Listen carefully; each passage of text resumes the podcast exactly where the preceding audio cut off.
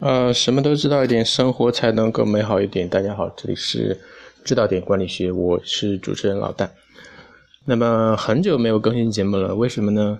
呃，是因为我最近出去工作了，然后现在又有一段闲暇时间，所以可以把之前自己的一些想法再把它在这里分享给大家啊。呃，我注意到呢，最近咱们这个。呃，荔枝呢加了很多新的功能，也有很多留言呐，包括呃可以跟大家互动的一些地方。但是我会尽量把这些留言给大家筛选一下，也就是有一些不太适合的言论，我会把它删掉啊。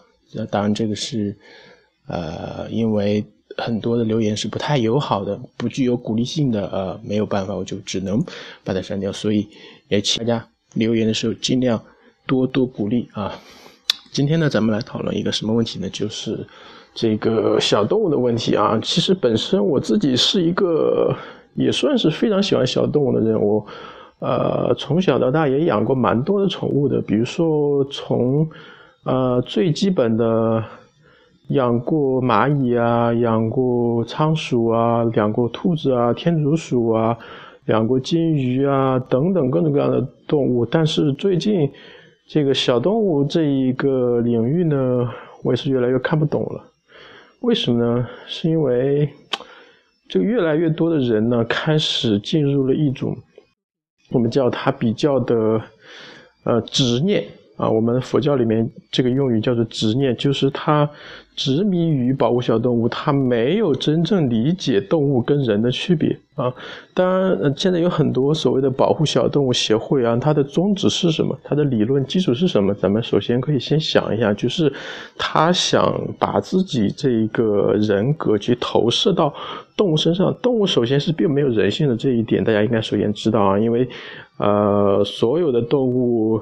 呃，跟人的一个最大区别就是动物并没有自我意识。那么，如何检验动物是否有自我意识呢？我们通过一个实验去检验，那就是我们所谓的叫做图灵实验啊。不知道这个实验有大家有没有听说过啊？图灵这个人是在计算机行业非常有名的一个人啊。他最有名的一个呃成就就是我们经常说的所谓图灵实验啊。呃，图灵实验是个什么东西呢？就是来检测人到底有没有，呃，这个机器到底有没有发展出像人一样的这个呃智能？怎么检验呢？比如说，就是在这个房子里面，我放呃一台电脑，然后旁边是一个人，然后呢，把这个房间封闭掉，然后我在外面去做实验，你并不知道里面。跟你说话的是人还是电脑？如果你在跟他说话，说到十几句话以上，还是没有办法分辨出他到底是人说的还是电脑说的，这个时候就说明我们这个机器通过了人工智能的实验啊。现在的机器当然，虽然你像我们知道有之前有 AlphaGo 啊，有一些非常智能的机器啊，也有一些呃能做人所做不到的事情的机器，比如说能够。去搬一些很重的东西啊，但是没有一台机器能够通过我们这样的叫做人工智能的一个测试啊。那么相应的，在机器的这个人工智能领域，用这个图灵实验呢，我们在小动物这个领域，我们用的叫做镜面实验。这个镜面实验是怎么样？就是我们放一面镜子在这个动物面前，然后你去看这个镜子的时候啊，你看这个 看这个动物的反应到底是。呃，他去注意到自己身体呢，还是去注意到这个镜子里面是另外一个动物？就是你，比如说你们家如果有猫有狗的话，你可以来做这样一个实验，就是你把猫跟狗放在镜子前面，我来观察这个猫跟狗的反应。如果这个猫跟狗的反应，第一反应是它去来瞅的是镜子或者看的是镜子啊，然后然后感觉好像里面是一个另外一个动物，这个时候它就并没有这个人工意识啊。如果它反应是这样的，就是它会去。呃，照自己身上一些原来没有镜子看不见的地方，比就像我们人去看镜子的时候反应，这个时候我们就说它产生了一个很高级的人工智能或者是自我意识啊。这个通过这个镜面实验的动物比较的有限啊，我们现在所知道的就几种啊，一个是猪啊，一个是大象，一个是海豚。当然灵长类肯定是通过实验没有问题啊。但是，呃，我觉得大象、海豚大家应该都非常的了解啊。但是这个猪，我觉得很多人没有想到啊。所以。我们通过这个实验呢，比较科学的能够认证啊，就是这几种动物是有自我意识的，也就是说，你它会去流浪，它你给它一些痛苦，它会产生跟类似人一样的反应，所以我们应该保护的应该是这几种动物。那么有没有人保护像保护猫跟狗一样保护猪呢？并没有。对吧？我们知道猪的生活是非常的可以说凄惨的啊。我们现在的猫跟狗啊，你在家里虐猫虐狗的话都不可以了啊，都会被传到网上去大肆批判一番啊。我们为什么不去保护猪，而去反而保护这种低等的猫跟狗呢？对吧？呃，可能是猪是有一个更加痛苦的一个感觉的，对吧？所以你还是有一种歧视，你是拿我们人类自身的一种感觉去投射到动物身上去啊！你去，因为你平时接触的宠物、接触的动物多的是猫跟狗，所以你认为大街上的猫跟狗也应该去保护，对不对？所以还是有歧视嘛，对吧？然后我们再想一个道理啊，抛开这样一个科学的。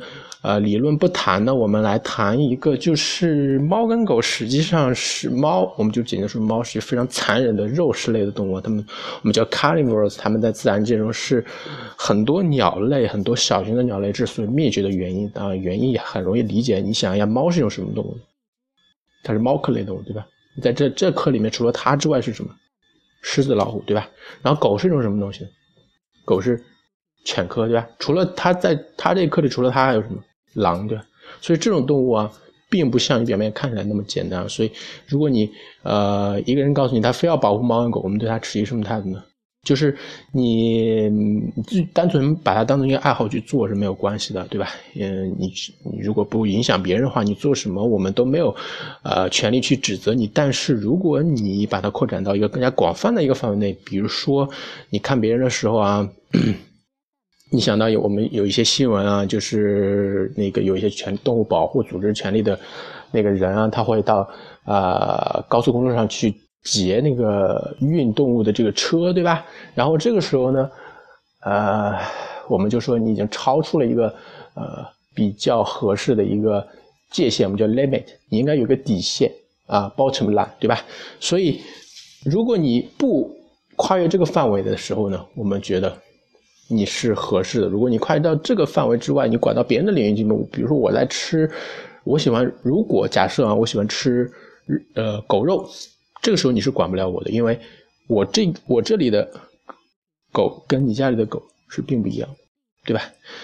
呃，然后我们就要说一个标准，就是如果你要想把一个道德标准去要去要求别人的时候，这样属于。呃，并不合适的，因为道德只是用来约束自己的，而法律是约束大家的。一把道德问题扩展到一个公共的领域的时候，就并不合适了。所以说，比如说猫跟狗啊，保护猫跟狗啊，没有问题啊，对吧？它应该就跟你喜欢跳舞、喜欢画画、喜欢看电影是并没有什么分别的啊。我们《论语》里面有一句话叫做“君子远庖厨”。对吧？这也并不是说君子禁止别人吃肉，对吧？君子来看到，呃，别人做饭的时候，他是远离的，啊，他是不忍看到杀动物的那种悲惨的情况，他有悲天悯人的心。但是这个是没有关系的，你不要去阻止别人吃这个肉就可以了。当然，君子自己也不排斥吃肉的，对吧？他如果不吃肉的话，他也很难去在当时去生存的啊。所以，呃。这表示一个君子的一个恰当的一个做法啊，呃，当然人本主义，除了这样一个猫跟狗，你保护它不扩展到别人的领域之外，还有一个原则就是人本主义啊。我们也是用《论语》里面一句话啊，当那个有一个马厩着火了之后，然后孔子问的是什么？孔子问：“伤人乎不及马？”就是他说什么？呃。问有没有伤烧到人而不问马，就是你不管做什么事，你首先以人为先，你不能说我人都吃不饱了，我要拿这个吃的东西去喂动物，对吧？你比如说我们当时中国三年自然灾害的时候，我们是并没有保护动物这一说的。如果当时你要拿我们的粮食去喂动物，这个时候是很过分的时候啊。所以呃，我们还可以简单的说一下什么是三年自然灾害，对吧？有很多在座的呃同学可能不太了解啊。三年自然灾害是什么时候呢？就是大概是文革之前的那一段时间。然后大家都知道，那个时候实际上并不是自然灾害，而是什么？而是人为的灾害。就是我们之前干什么了？整大跃进，我们之前大大炼钢铁，我们把很多的家里的铁器都熔了。啊，把铁锅都熔了，然后去炼了一堆铁疙瘩，然后我们对外宣称说我们中国的钢产量超过了美国，赶英超美嘛，对吧？然后我们大炼钢铁消耗了太多的自然资源，导致我们首先没有铁器去耕种，没有铁器去做饭。这个时候当然也有一点点问题，就是你也炼钢的时候消耗了很多的木材，导致植被跟水土流失啊，最后就三年颗粒无收。还是那个风调雨顺的三年，结果就造成了三年自然灾害，很多的人在那个时候就死了啊！所以那个时候很显然不合适你去保猫跟狗，对吧？呃，我们再来说一点，就是还有一个问题啊，就是有很多人会提出这样一个问题，就是我们还没有。呃，所有的穷人都能吃上饭，没有所有的人都生活水平达到能保护猫跟狗的那些人的一样的时候，为什么我们要把钱可以拿出来给猫跟狗呢？这个是并不是你去怀疑它的一个原因，这个并不是你怀疑它的一个非常好的一个呃出发点。为什么呢？这个。同样一个这样的问句在什么时候经常会出现呢？比如说我们在探索宇宙的时候，经常有人拿出来这样的问题去问，对吧？比如说我们如果把这钱拿出来给大家提高生活水平，而不是去探索宇宙，我们这个时候会不会比较合适？那么这个时候我觉得这个是不合适。为什么？因为如果我们纠结这个问题的话，我们所有的事情都不要干了。比如说我们要不要去嗯造汽车？我们要不要去做手机？对吧？很多人吃不饱，对吧？所以说，如果你用这个问题去说的话，所有的东西都不要干了。就只拿出来提高穷人的生活水平就行了，但是平均主义是要不得，对吧？之前我们已经证明了，平均主义要不得。最我们中国的最好的例证就是，之前我们是平均主义的时候，就大家都吃不饱啊，嗯，平均的赤贫状态啊。当然你说是不是北欧现在小国寡民也搞得全民福利不是挺好的吗？但是北欧模式是有个前提的，首先是北欧国家它是小国寡民，然后北欧的历史呢，它是避开了两次世界大战，然后在这两次世界大战中，它把自己的财富积累下来，最终达到一个这样的状态，它是有一个历史原因的，并不是所有的国家都可以这样做的。大在大多数的发展中国家呢，需要人先富，这是没有问题的。问题是在于什么？先富之后如何能够去均匀的问题支付？这是一个，这是一个，这是一个系统的工程，不是说我们直接把钱投到穷困灾区去，穷困的人就可以富起来。他不不不会这样的。有些穷困的人，他之所以穷，我们都说，嗯，穷困之人必有其必有其可可恶之处嘛，对吧？就是说他穷是有原因的，他自己可能好吃懒做。我把钱给他之后，他本身他就把它嗯随便挥霍掉了。它是富不起来的，所以说我们叫授以鱼而而不授以渔，对吧？我们那个前面那个鱼就是三点水的鱼，就是说我们教给他打鱼的方法，而不是简简单单的把鱼给他。所以说做慈善实际上是一种专业的事情，你不是说随随便所有人都可以做做慈善的。这个世界上做慈善的方法基本就两种，一种是像我们之前讲的有那个陈光标的那种，对吧？就你随便的撒钱，就是这种效率是很低的。而可能导致的一个问题就是农夫与蛇的问题。然后第二种就是比尔盖茨的方法，就是专业的基金会去操作。其实这种基金会呢，除了不理不盈利呢，其他的跟现代企业也没有什么区别。也就是说，我们把现代的一个企业的制度，一群人在做一事事情的时候，不是单纯的凭一腔的热情，是要高高效专注，不能把简单的专业保护动物的钱拿去去保护别的东西，对吧？拿去做别的东西。这个角度来说，保护动物与保护穷人是不矛盾的，因为这是完全两个不同的领域。比如说，我问你一个问题啊，为什么？比如你在大街上拉住一个医生，为什么你不去抓小偷？这个问题很好反驳，就是我是专业的医师啊，我干不了抓小偷的事情，对吧？所以你如果要拿这种问题去反驳动物保护组织的话，也一样的，就是我是专业的保护动物的，我不是去抓小偷，我不是去抓小偷，我不是去扶贫的，对吧？所以说，嗯，你拿你拿我刚才这样一个问题去质疑动物保护组织的人是站不住脚的，首先啊。嗯，昨天呢看了那个梁文道的一篇文章，他说什么？他说共产主义者是不是能够喝香槟吃龙虾？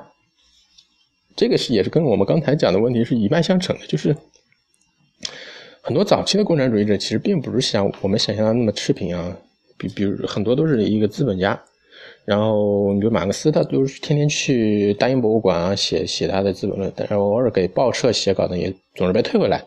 啊，所以他其实并没有什么收入的，但是他还是过着相当优越的生活啊。他住大房子，有仆人，甚至有可以吃香吃呃喝香槟吃龙虾啊。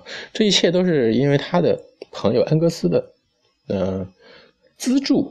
然后恩格斯他是自己是一个富二代然，后后来管理老爸留下来的棉花工厂啊，为了支持马克思的事业，他贡献了自己的收入的一半以上。啊，下班以后还给马克思去写稿查资料。但是，他们考虑到的是呃全国人民的问题啊，嗯，但是并不妨碍他们过一个相当优越的生活啊。我们讲人首先是物质的，然后才才是精神的。任何的艺术家、思想家首要的目的都是为了填饱肚子。啊，衣食无忧，像马克思、恩格斯这种改变世界走向的人啊，我觉得吃点好的，喝点好的，并没有什么问题啊。同样道理，还是能够来解释毛泽东吃红烧肉这样一个问题，就是他在三年自然灾害的时候，还是吃很多红烧肉的。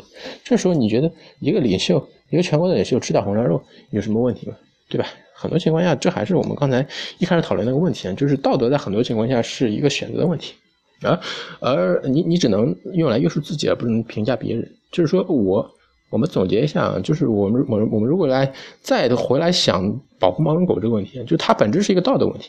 我到底认为它是不是保护猫狗是不是道德？如果你认为它是的话，你就去按这种方法做是没有问题。但是你不要妨碍别人。你比如说我把小区里的猫跟狗都弄得特别的多，然后没有随大小便能影响我们正常小区的生活，这个是就是不合适的。然后如果你是在自己家里养一只猫跟狗，然后你觉得它很可爱，你放到网上去，你没有关系。啊，你不要去影响别人，不要去大街上劫车，不要去说，呃，不保护猫跟狗的都是恶棍啊，都是道德败坏，对吧？你不要走到另外一个极端去。所以说，呃，不要妨，不要妨碍别人的生活，不要把你的道德问题扩展出一个私人的领域。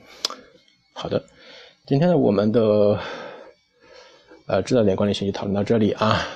啊，什么都知道一点，生活才能更美好一点。我是主持人老戴，我们下一次再见。